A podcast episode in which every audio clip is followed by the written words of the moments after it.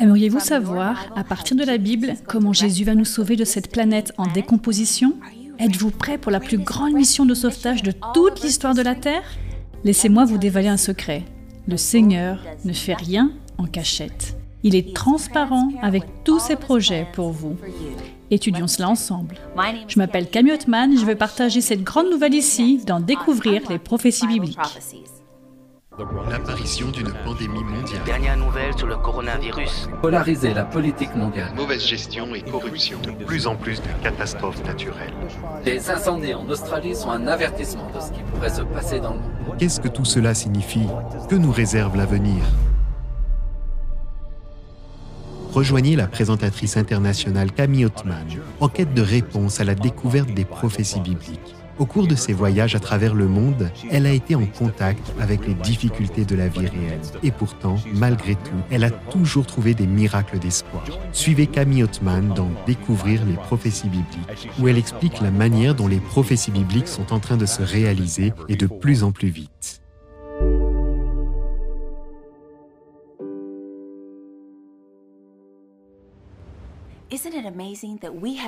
N'est-ce pas incroyable que nous soyons ensemble depuis déjà huit épisodes? C'est la première fois que vous nous regardez? Si c'est le cas, faites-le nous savoir en cliquant sur le lien. Vous pouvez également trouver tous nos épisodes archivés sur le site awr.org/bible ainsi que certaines ressources supplémentaires. Hier soir, nous avons étudié la vérité sur la mort. J'aime la clarté de la Bible. N'est-ce pas rassurant et réconfortant quand Jésus nous dit 50 fois que la mort est simplement un sommeil momentané jusqu'à ce qu'il nous réveille le matin de la résurrection. Saviez-vous que tout le ciel est en train d'orchestrer votre sauvetage en ce moment?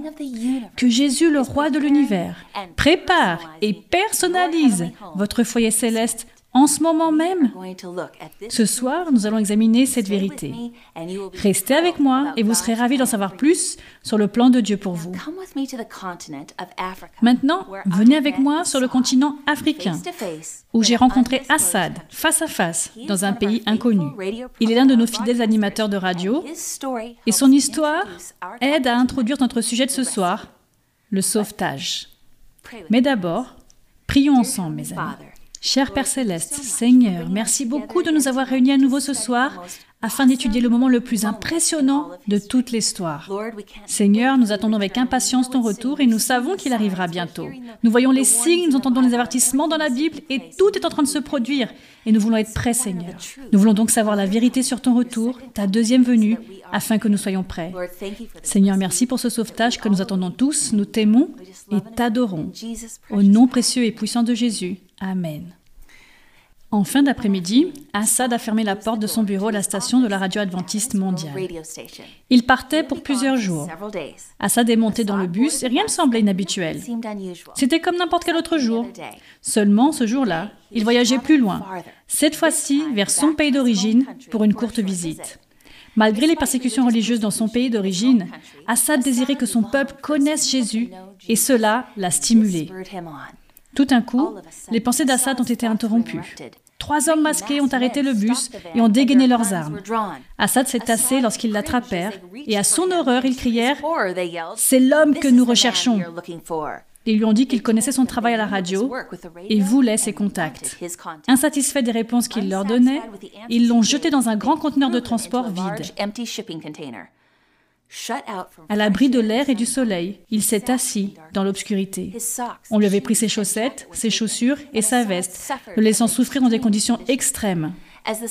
Comme le soleil se couchait, le récipient métallique devenait de plus en plus chaud, tandis que pendant la nuit, un froid intense s'installait.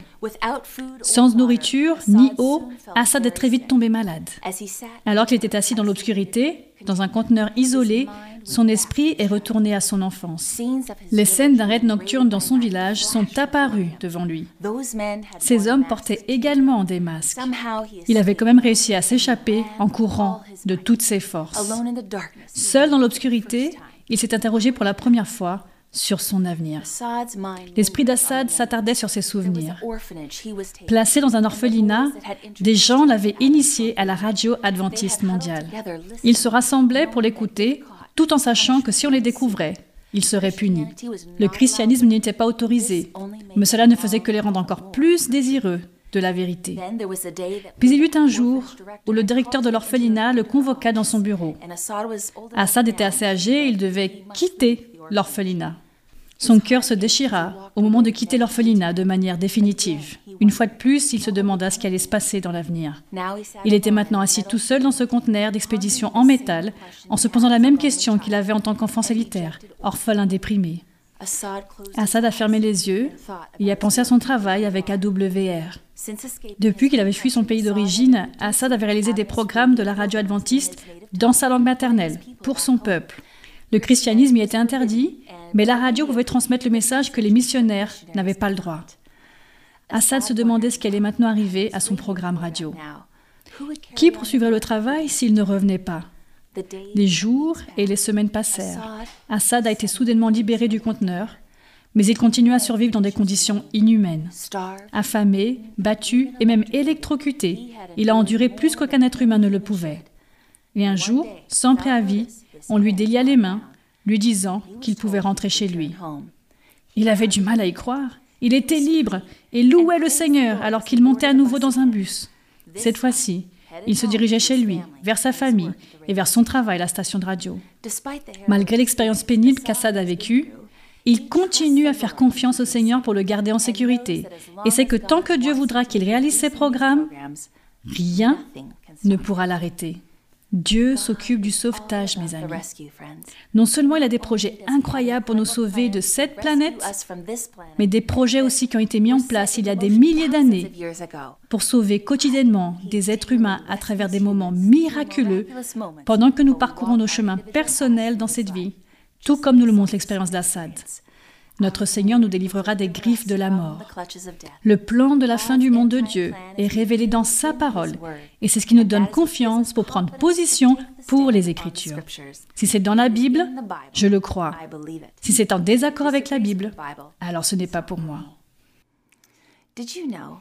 Saviez-vous qu'un verset sur onze du Nouveau Testament parle du retour de Jésus? Cet événement est mentionné 2500 fois dans toutes les Écritures. Toutes les prophéties de la Genèse à l'Apocalypse se construisent jusqu'à l'apogée de l'histoire de la Terre qui constitue le retour de Jésus notre sauvetage personnel. Lorsque vous examinez le livre de l'Apocalypse, vous voyez qu'il y a un thème central et c'est Jésus. Ce n'est pas le dragon, ce n'est pas la bête à cette tête. Non. Apocalypse 14, verset 14 dit, Je regardais et vis une nuée blanche, et sur la nuée était assis quelqu'un qui ressemblait à un fils d'homme. Il avait sur la tête une couronne d'or et à la main une faucille tranchante. Quand le livre de l'Apocalypse décrit le retour de Jésus, il le dépeint avec une couronne sur la tête parce qu'il vient en tant que roi des rois et Seigneur des Seigneurs. Vous verrez que la Bible ne décrit pas le retour de Jésus tandis qu'il se faufile dans le monde, en silence ou en secret. Est-ce que les chrétiens pourraient attendre de Jésus un retour différent par rapport à ce que la Bible décrit si clairement? Les habitants de Jérusalem ont été surpris, confus et non préparés face à la façon dont Jésus est venu sur terre la première fois, d'une manière douce, calme et sans prétention, avec seulement quelques personnes pour l'accueillir en tant qu'enfant né dans une famille pauvre. Malheureusement, les gens étaient en train d'appliquer les prophéties concernant la seconde venue du Messie à sa première venue. Ils s'attendaient au contraire.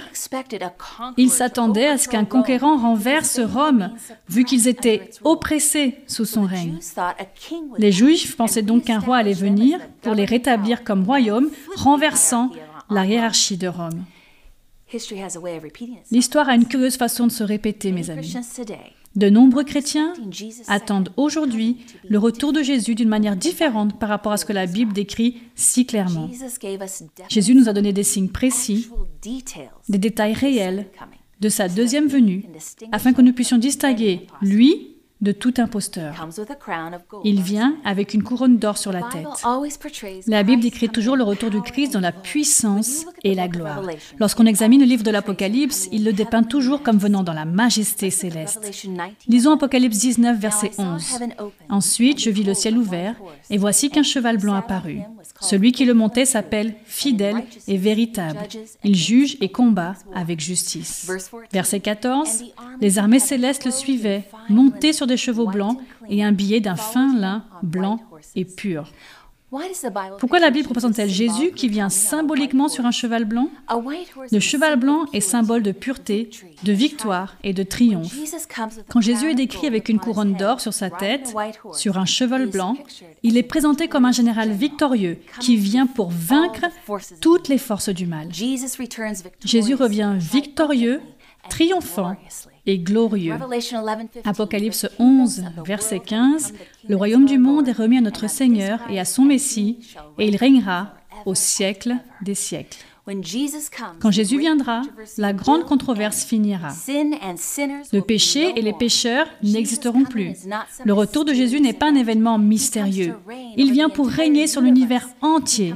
Il vient pour être adoré et loué par les rachetés pour toujours et à jamais. Il y a deux questions très importantes que beaucoup se posent concernant son retour. Premièrement, comment Jésus reviendra-t-il la seconde fois? Deuxièmement, comment pourrais-je savoir que je suis prêt pour son retour?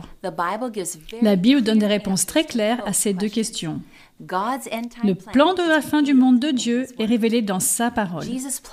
Jésus décrit clairement l'une des tromperies qui aura lieu avant son retour. Luc 17, verset 23. On vous dira, il est ici, il est là. N'y allez pas, n'y courez pas.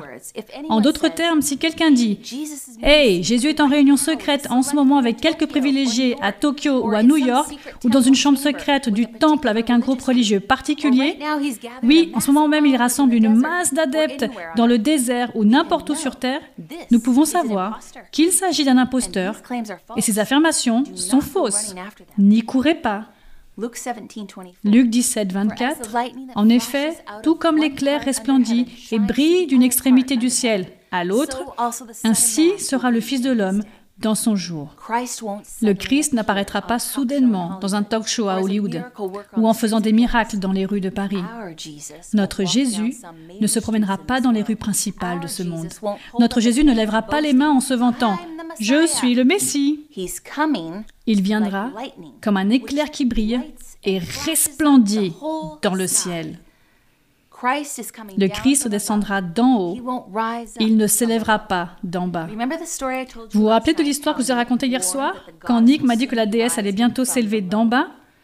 Si vous avez raté cette histoire, veuillez consulter dans les archives l'épisode Le tombeau. Ne ratez pas ça. Un écart si important.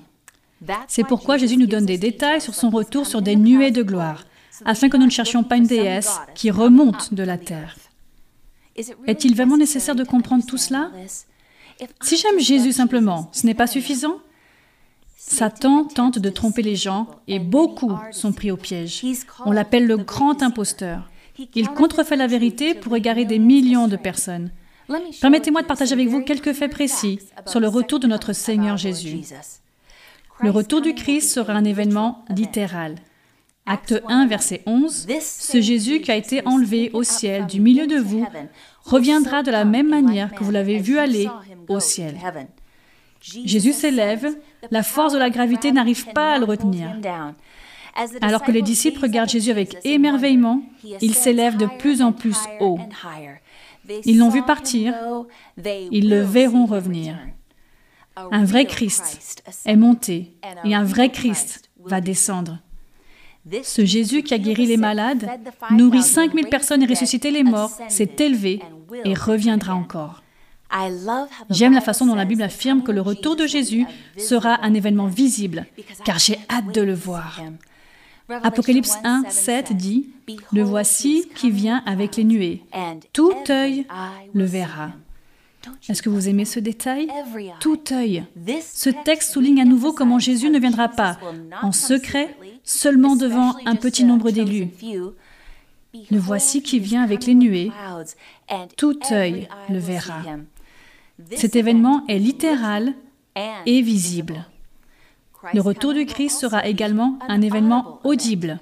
Thessaloniciens 4, verset 16. En effet, le Seigneur lui-même a un signal donné à la voix d'un archange et au son de la trompette de Dieu descendra du ciel et ceux qui sont morts en Christ ressusciteront d'abord. Pouvez-vous l'imaginer?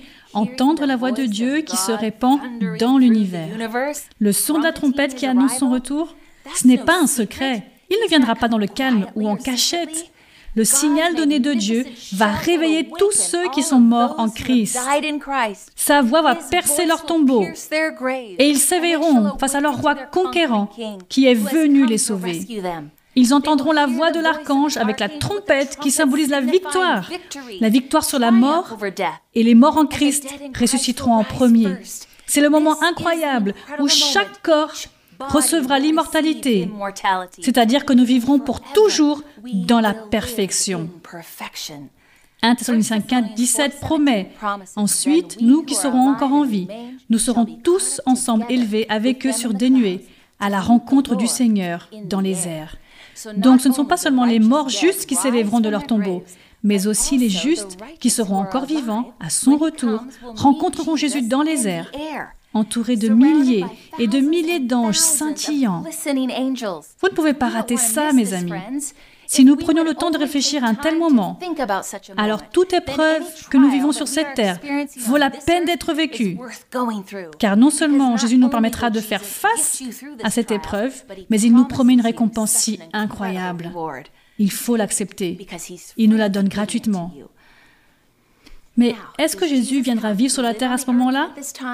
Non. L'Écriture nous dit que nous le rencontrerons dans les airs. Ne jouons pas avec les Écritures. Nous ne le rencontrerons pas sur la terre. Ses pieds ne toucheront pas le sol. Nous le rencontrerons dans les airs. Ce seul point permet d'éclaircir toute question sur les imposteurs qui se promènent sur cette terre. Matthieu 24, verset 26. Si donc on vous dit, le voici, il est dans le désert, n'y allez pas. Supposons qu'un de vos amis vienne vous voir pour vous dire qu'il a vu Jésus prêcher les belles vérités bibliques avec puissance, qu'il fait descendre le feu du ciel, qu'il guérit les malades et bénit les enfants, qu'il lit les pensées des gens et arrête les guerres. Que direz-vous à votre ami? Parce que maintenant vous savez vous-même ce que disent les Écritures. Vous devez immédiatement lui dire que c'est un imposteur. La Bible dit de ne pas y aller, car lorsque le vrai Christ reviendra, il y aura un spectacle de lumière éblouissant dans le ciel, avec dix mille fois dix mille anges, comme indiqué dans Matthieu 24, verset 27. En effet, tout comme l'éclair part de l'est et apparaît jusqu'à l'ouest, ainsi sera le retour du Fils de l'homme. Le retour du Christ sera un événement glorieux. Seul le Christ peut donner la vie. Lui seul peut ressusciter les morts. Le vrai Christ nous accueillera dans le ciel pour voyager avec lui, au-delà de la lune, au-delà des étoiles, au-delà du soleil, à la salle du trône de Dieu dans l'univers. Et nous serons toujours là avec lui. Hmm. Matthieu 24, 30. Alors le signe du Fils de l'homme apparaîtra dans le ciel. Tous les peuples de la terre se lamenteront. Le retour du Christ est comme un éclair qui clignote de l'est à l'ouest. Il apparaîtra dans le ciel à toutes les tribus de la terre. Et Apocalypse 1.7 nous dit que tout œil le verra. Voyez-vous, ce ne sont pas que les croyants qui le verront à son retour, mais aussi toutes les foules qui l'ont rejeté. C'est la première occasion pour le caractère de Dieu d'être justifié. Chaque personne verra et entendra l'accomplissement de la vérité exacte de la Bible sous leurs yeux. Quand Jésus reviendra, il y aura seulement deux catégories de personnes, les non sauvés et les sauvés, les perdus et les rachetés. Il n'y a aucune seconde opportunité lors du retour du Christ. C'est le point culminant de l'histoire de la terre. Jésus s'assure de revenir littéralement, visiblement, distinctement et glorieusement. Il n'y a donc aucun doute sur ce qui se passera. L'univers entier sera témoin de l'événement décisif dans l'histoire de l'humanité. 1 Corinthiens 15, 51 et 52. Voici, je vous dis un mystère. Nous ne mourrons pas tous, mais tous nous serons transformés en un instant, en un clin d'œil, au son de la dernière trompette. La trompette sonnera, alors les morts ressusciteront incorruptibles, ce qui signifie indestructibles, et nous, nous serons transformés. Pouvez-vous l'imaginer? Voir la terre illuminée par la gloire de Dieu. Le sol grondera, les bâtiments trembleront, et les éclairs et le tonnerre éclateront. Dix mille fois, dix mille anges s'empresseront alors au tombeau et les croyants vertueux se lèveront de la terre. Cela nous dit encore une fois que les morts sont dans leur tombeau, pas encore au ciel. Nos corps n'ont plus la malédiction du péché. Il n'y aura plus de sourds, il n'y aura plus d'aveugles, plus de membres handicapés et plus de corps malades. En tant que croyants, nous regarderons vers le haut pour rencontrer les yeux de Christ. Pouvez-vous imaginer ce moment précis quand vos yeux rencontreront les siens pour la toute première fois? J'espère que j'arriverai à le voir à travers mes larmes. C'est l'événement le plus magnifique du ciel. Instantanément, nos corps mortels qui sont soumis à la maladie et à la mort recevront l'immortalité nous serons instantanément transformés. Une nouvelle vie palpitera dans chacune de nos cellules. Nous rayonnerons de santé et de joie. Alors que le Christ montera dans la gloire, nous chanterons ses louanges, car notre corps sera transformé, quittant les maladies et atteignant un état irréprochable. Apocalypse 15, verset 3. Tes œuvres sont grandes et extraordinaires, Seigneur Dieu Tout-Puissant. Tes voies sont justes et véritables, Roi des nations. Enfin, le roi des rois recevra les éloges qu'il a toujours mérités, tandis que tout croyant le reconnaîtra comme sauveur. Quelle belle scène La réunion des familles, embrasser nos proches. C'est la plus grande scène de tous les temps. Ésaïe 25, verset 9 dit, Voici notre Dieu, celui en qui nous avons espéré et qui nous sauve. C'est l'Éternel, c'est en lui que nous avons espéré. Soyons dans l'allégresse et réjouissons-nous de son salut. Voyez-vous, nous n'avons pas accepté le faux Christ, le faux Messie, qui a prétendu être Jésus. Nous devons nous rappeler que le grand conflit a deux parties impliquées dans la bataille et l'autre partie est également présente lors de cet événement. Pouvez-vous imaginer Satan qui voit chacun de ses mensonges, chaque contrefaçon, chaque tromperie qui s'effondre devant lui il verra les enfants de Dieu s'élever jusqu'à Jésus. Ces mêmes personnes qui l'a persécuté seront maintenant et pour toujours connues comme vainqueurs dans tout l'univers. Peut-être même que les anges maléfiques trembleront en voyant ceux qu'ils ont tenté de devenir immortels. Ils se rendront compte d'avoir perdu la guerre. C'est fini, c'en est fait. 2 Corinthiens 6, verset 2. Voici maintenant le moment favorable. Voici maintenant le jour du salut. Notre destin éternel est réglé par les choix que nous faisons aujourd'hui, mes amis. Je crois que nous vivons à la limite de l'éternité. Nous vivons dans les jours qui précèdent le retour du Christ.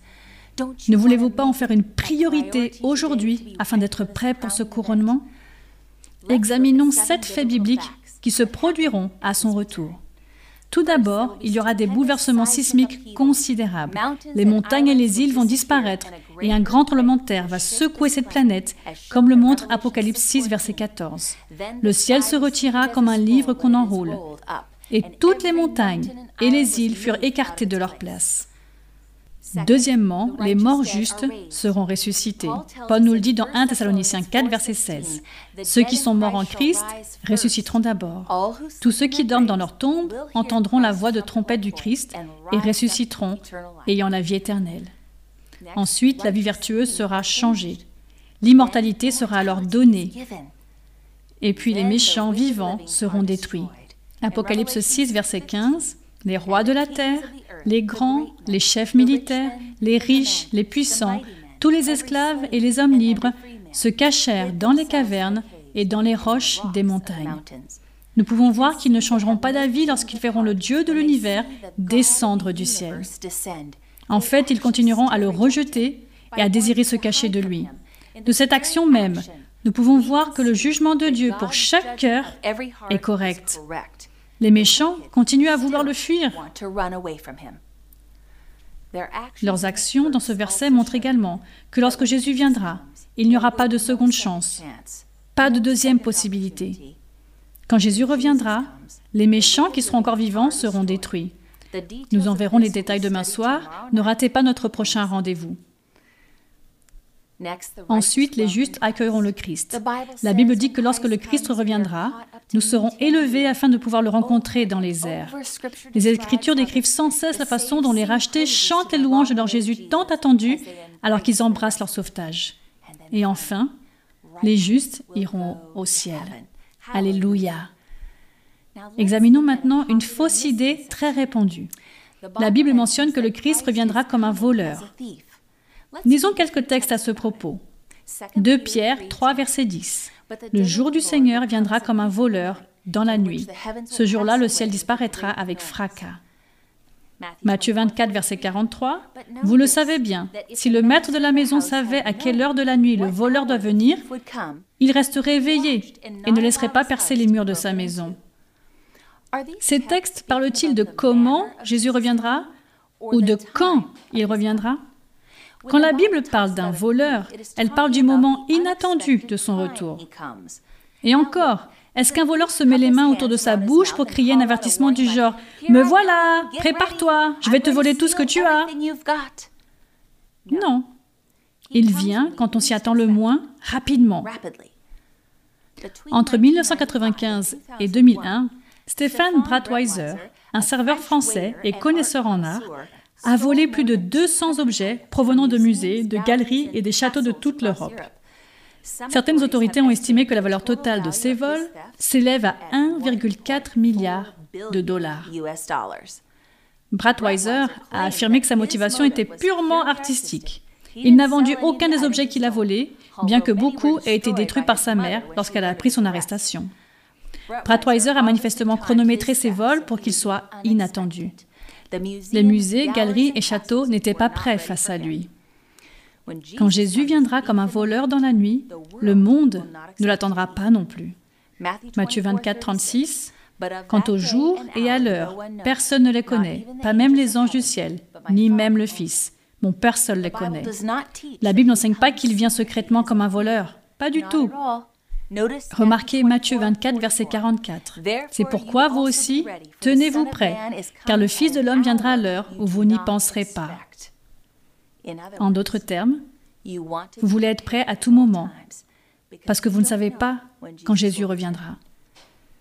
Son retour est une surprise pour les non préparés. Mais ceux qui ont étudié la Bible, comme vous, seront prêts. Maintenant, qu'en est-il de l'expression L'un sera pris et l'autre laissé, qui se trouve dans Luc 17, verset 36 Il y est dit, deux hommes seront dans un champ, l'un sera pris et l'autre laissé. Ce texte dit-il que celui qui reste est laissé en vie? Non. C'est ce que dit l'opinion publique, tout comme les livres et les films de fiction du domaine laissés derrière. Mais ce n'est pas ce que disent les Écritures. Luc 17, 26, ce qui est arrivé à l'époque de Noé arrivera de même au jour du Fils de l'homme. Lors de son retour, il y aura deux catégories de personnes, tout comme à l'époque de Noé. Une catégorie a été sauvée, vivant dans l'arche, l'autre a été emportée et est morte. Jésus poursuit au verset 28, Ce sera comme à l'époque de Lot. Que s'est-il passé à l'époque de Lot? Une partie des personnes est sortie de la ville et a été sauvée. L'autre a été brûlée. Il y aura deux catégories juste avant le retour de Jésus. Une sera sauvée et s'élèvera à la rencontre du Christ, et l'autre sera perdue. Ce sont les morts. Excusez-moi, ils sont morts et détruits lors du retour du Christ. Le livre d'Apocalypse est clair sur cette division du monde lors du retour du Christ. Ceux qui aiment le Christ et ceux qui craignent son arrivée. Apocalypse 6, 16 et 17 décrit ceux qui l'ont rejeté. Et il disait aux montagnes et aux rochers, Tombez sur nous et cachez-nous loin de celui qui est assis sur le trône et loin de la colère de l'agneau. En effet, le grand jour de sa colère est venu, et qui peut résister Comme c'est tragique. Il vient les sauver, mais ils s'enfuient et se cachent. Leurs cœurs sont saisis de peur. Ils n'ont pas couronné le roi de gloire dans leur cœur aujourd'hui, donc ils ne veulent pas le couronner comme roi de gloire dans l'univers. Ils s'échappent, ils sont effrayés, ils pleurent, demandant aux montagnes et aux rochers de leur tomber dessus. Ainsi, lorsque la Bible décrit le retour du Christ, l'une des plus grandes déceptions est que certains seront laissés sur terre et auront une seconde opportunité pendant la tribulation. Non. Le diable a annoncé ce mensonge pour tromper les gens afin de retarder leur salut. Il pense que l'on peut repousser son propre salut et que pendant la tribulation, on peut devenir sérieux. Non, ne retardez pas votre décision. Mes amis, selon le livre de l'Apocalypse et selon l'enseignement de Jésus, il n'y a pas de seconde possibilité. Il est temps de prendre votre salut au sérieux. Tout comme à l'époque de Noé, lorsque l'ange a scellé la porte de l'arche et que la pluie a commencé à tomber, à partir de ce moment, personne ne pouvait entrer dans l'arche en sécurité, même s'il criait fort ou même s'il frappait avec force à la porte. C'était fini. Il n'y a pas eu de seconde possibilité d'être sauvé. Tout comme lorsqu'on verra Jésus revenir dans les nuées. Il apportera sa récompense avec lui. Tout a été décidé. Vous ne pouvez pas lever les yeux et dire ⁇ Ah, maintenant je vois, ah, maintenant je crois en lui ⁇ Parce qu'à ce moment-là, il sera trop tard. Ne laissez pas passer un jour de plus sans prendre cette décision, la plus importante de votre vie. Choisissez Jésus. Et quand vous le ferez, Oh, la douce récompense que vous ne pouvez même pas imaginer. Mais voyons à quoi ressemblera la récompense douce du ciel.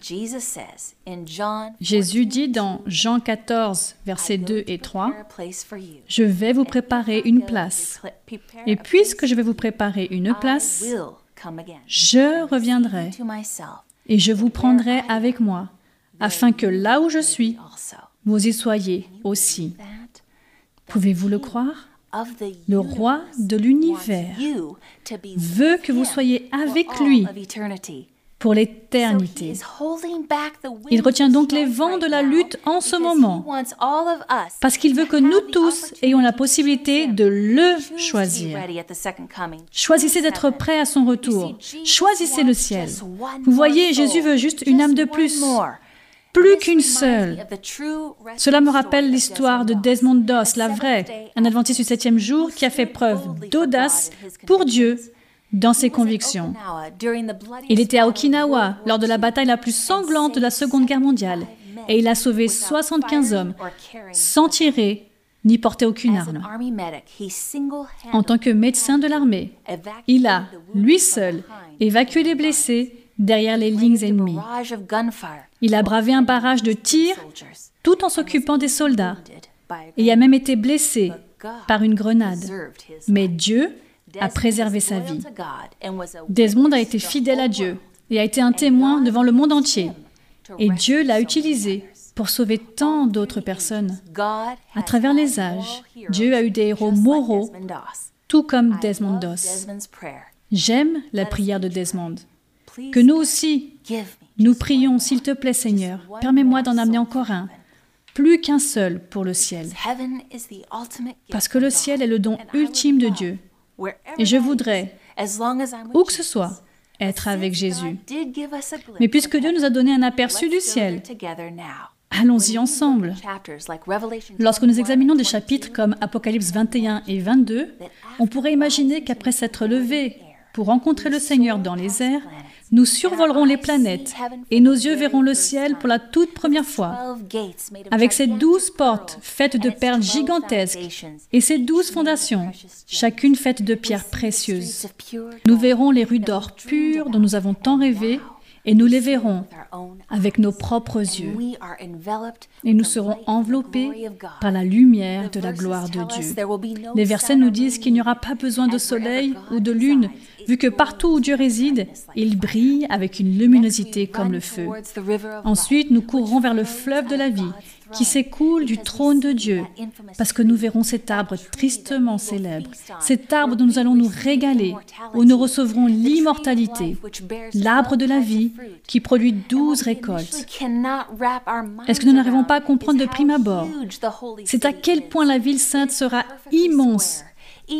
Elle sera parfaitement carrée, avec chaque mur de 375 miles.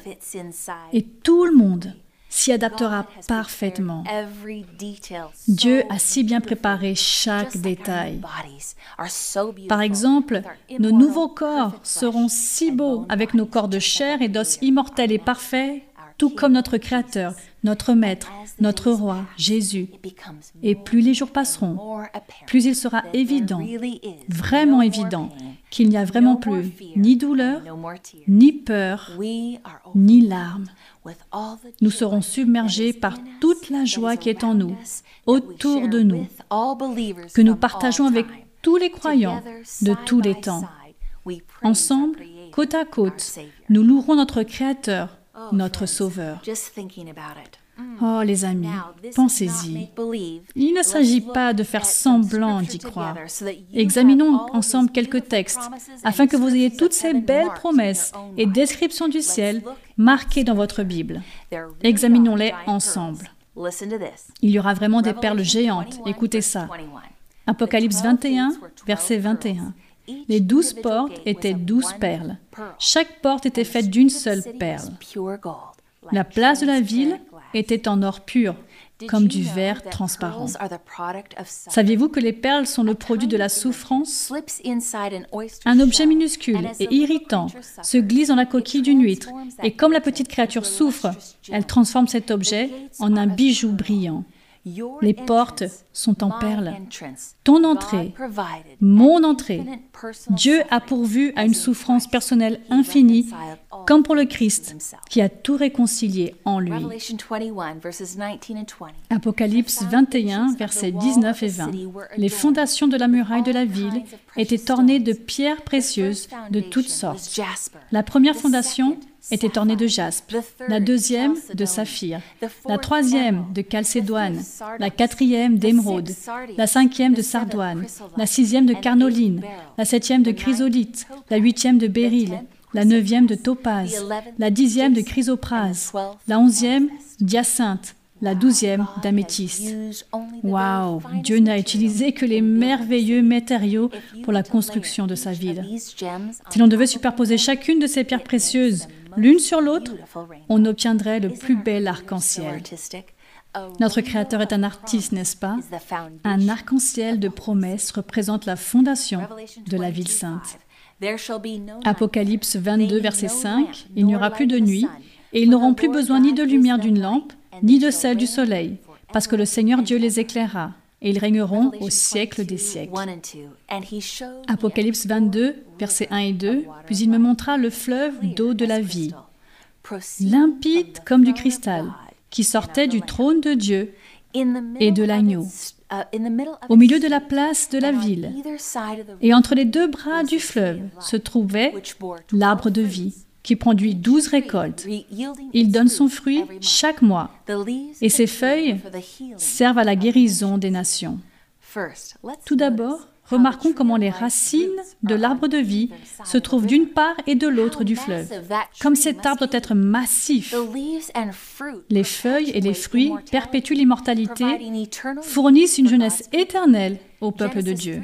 Genèse 3, verset 22 dit de prendre aussi du fruit de l'arbre de vie, d'en manger et de vivre éternellement. Dieu nous a conçus pour vivre pour toujours avec lui. La ville sainte est le rêve d'un architecte, comme elle est décrite dans Apocalypse 21, verset 16. La ville avait la forme d'un carré et sa longueur était égale à sa largeur. L'ange mesura la ville avec le roseau et trouva 2200 km sa longueur, sa largeur et sa hauteur étaient égales. Les villes anciennes ont été mesurées par la circonférence extérieure de la muraille. Un furlong est un huitième de mile, ce qui signifie que la ville aura une circonférence de 1500 miles. Et comme elle est carrée, chaque muraille aura une longueur de 375 miles. Il s'agit d'un carré parfait. Il sera aussi long que large, mais remarquez que même la hauteur sera égale. Il aura donc 375 miles de hauteur et contiendra 140 625 miles carrés, ce qui est plus grand en relation aux États-Unis, si vous y réfléchissez bien, ce serait plus grand que la Virginie, Washington, la Pennsylvanie, le Maryland, le New Jersey, Rhode Island et le Vermont ensemble. On estime qu'au moins 39 milliards de personnes pourraient habiter dans cette ville. Nous avons actuellement 7,8 milliards de personnes qui vivent sur cette terre. C'est donc presque 5 fois plus de personnes qui peuvent facilement s'intégrer dans cette ville. Ah, j'ai hâte de tout ça. Maintenant, dans 1 Corinthiens 15, 53, il faut en effet que ce corruptible revête l'incorruptibilité et que ce corps mortel revête l'immortalité. Apocalypse 21, 4, il essuiera toute larme de leurs yeux.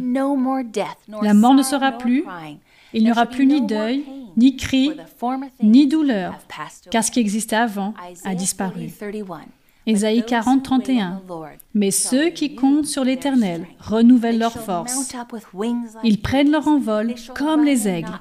Ils courent sans s'épuiser. Ils marchent sans se fatiguer.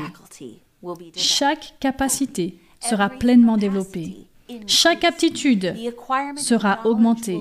L'acquisition de connaissances ne lassera jamais l'esprit ni n'épuisera nos énergies. Ce texte nous permet de découvrir que ce que nous savons sur le ciel n'est qu'un petit extrait. Comme le dit 1 Corinthiens 2, verset 9, mais comme il est écrit, ce que l'œil n'a pas vu, ce que l'oreille n'a pas entendu. Ce qui n'est pas montré au corps de l'homme, Dieu l'a préparé pour ceux qui l'aiment. Matthieu 8, verset 11, Or je vous le déclare, beaucoup viendront de l'Est et de l'Ouest et seront à table avec Abraham, Isaac et Jacob dans le royaume des cieux. Avez-vous bien compris? Nous allons nous asseoir avec les grands esprits des âges. Les héros de la foi de Dieu, à travers les âges, seront là. Les dignes de la Bible, dont nous avons seulement lu, mais jamais connu, ils seront là. Pensez à la façon dont cela va se passer. Peut-être qu'un jour tu seras en train de travailler dans ton beau jardin lorsque tu verras un homme marcher dans la rue, un homme qui ressemble à Adam. Il se dirigera vers toi et te dira Bonjour, je suis Adam, je viens de voir tes jolies fraises. Et vous vous assirez ensemble. Et vous commencerez à parler de la vie à partager ensemble les joies de Jésus. Et peut-être qu'un jour tu rencontreras Moïse, le patriarche qui a reçu les dix commandements écrits par la main même de Dieu. Moïse partagera les détails de ce qu'il a vécu pour traverser la mer Rouge, suivi par les Égyptiens, et de la foi qu'il a fallu pour marcher dans l'eau. Il se souviendra de ce que c'était que diriger les enfants d'Israël pendant 40 ans dans le désert. Ensuite, Ensuite, tu verras peut-être Daniel jouer à la bagarre avec un lion. Tu iras à sa rencontre et vous deviendrez amis alors qu'il partage avec toi son expérience de la fosse au lion. Tu demanderas à Daniel, est-ce que tu as eu peur? Avec de larmes de joie, il répondra qu'il a eu confiance en Dieu. Mais surtout, le ciel est un lieu où louer ensemble Jésus, notre Christ, qui est mort pour nous, celui qui a eu des clous enfoncés dans ses mains pour nous, l'homme dont la tête a reçu une couronne d'épines pour nous, celui-là, le seul qui a versé son sang pour nous. Ésaïe 66, 23 dit, À chaque début de mois, et à chaque sabbat, tout être vivant viendra se prosterner devant moi, dit l'Éternel. Personnellement, j'ai hâte de vous entendre, mes amis. Parler du jour où vous marcherez dans le temple céleste, quand Jésus se tiendra devant vous et vous sourira du plus beau sourire que vous n'ayez jamais vu. En te regardant, il te tendra les mains et te dira, Je veux me promener avec toi. Tu traverseras des champs de céréales et Jésus tiendra la main pour prendre un peu de ce grain et t'inviter à le goûter. Et ensemble, vous marcherez sur une colline et il te dira, regarde ces fleurs, ne sont-elles pas magnifiques? Il n'y a pas d'autres feuilles pareilles dans l'univers. Regarde les violettes, les roses, les rouges, les bleus. Il n'y a pas de chant comme celui-ci. J'ai fait ce bouquet tout particulièrement pour toi et j'ai peint toute une colline avec ses couleurs. Et puis tout d'un coup, tu entendras un cœur d'ange et Jésus dira, il chante ton hymne.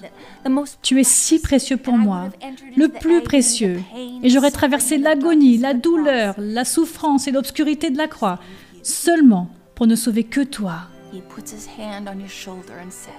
Il mettra sa main sur ton épaule et dira, je n'ai personne comme toi dans tout l'univers. Tu es un être spécial. Tu es une rareté. Tu es mon bien le plus précieux. Parce que si je te perdais, je ne pourrais jamais te remplacer.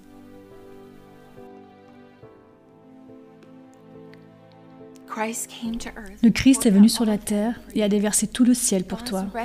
Le sauvetage de Dieu est bien plus étonnant que l'on ne pourra jamais le réaliser. Les plans de Dieu pour toi sont inimaginables. Y a-t-il quelque chose ou quelqu'un qui t'empêche d'être prêt pour le retour du Christ? En ce moment, Jésus se prépare afin que tu sois au ciel avec lui. Il veut passer l'éternité avec toi. Est-ce que tu désires être avec lui pour toujours?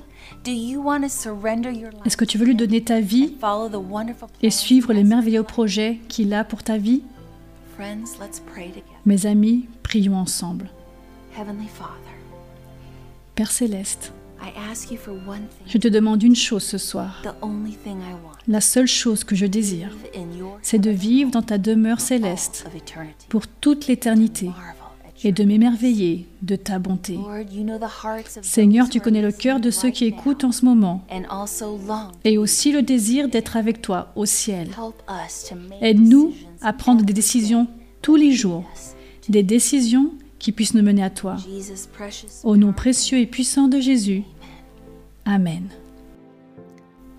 Mes amis, je vous invite à interagir avec nous via le chat.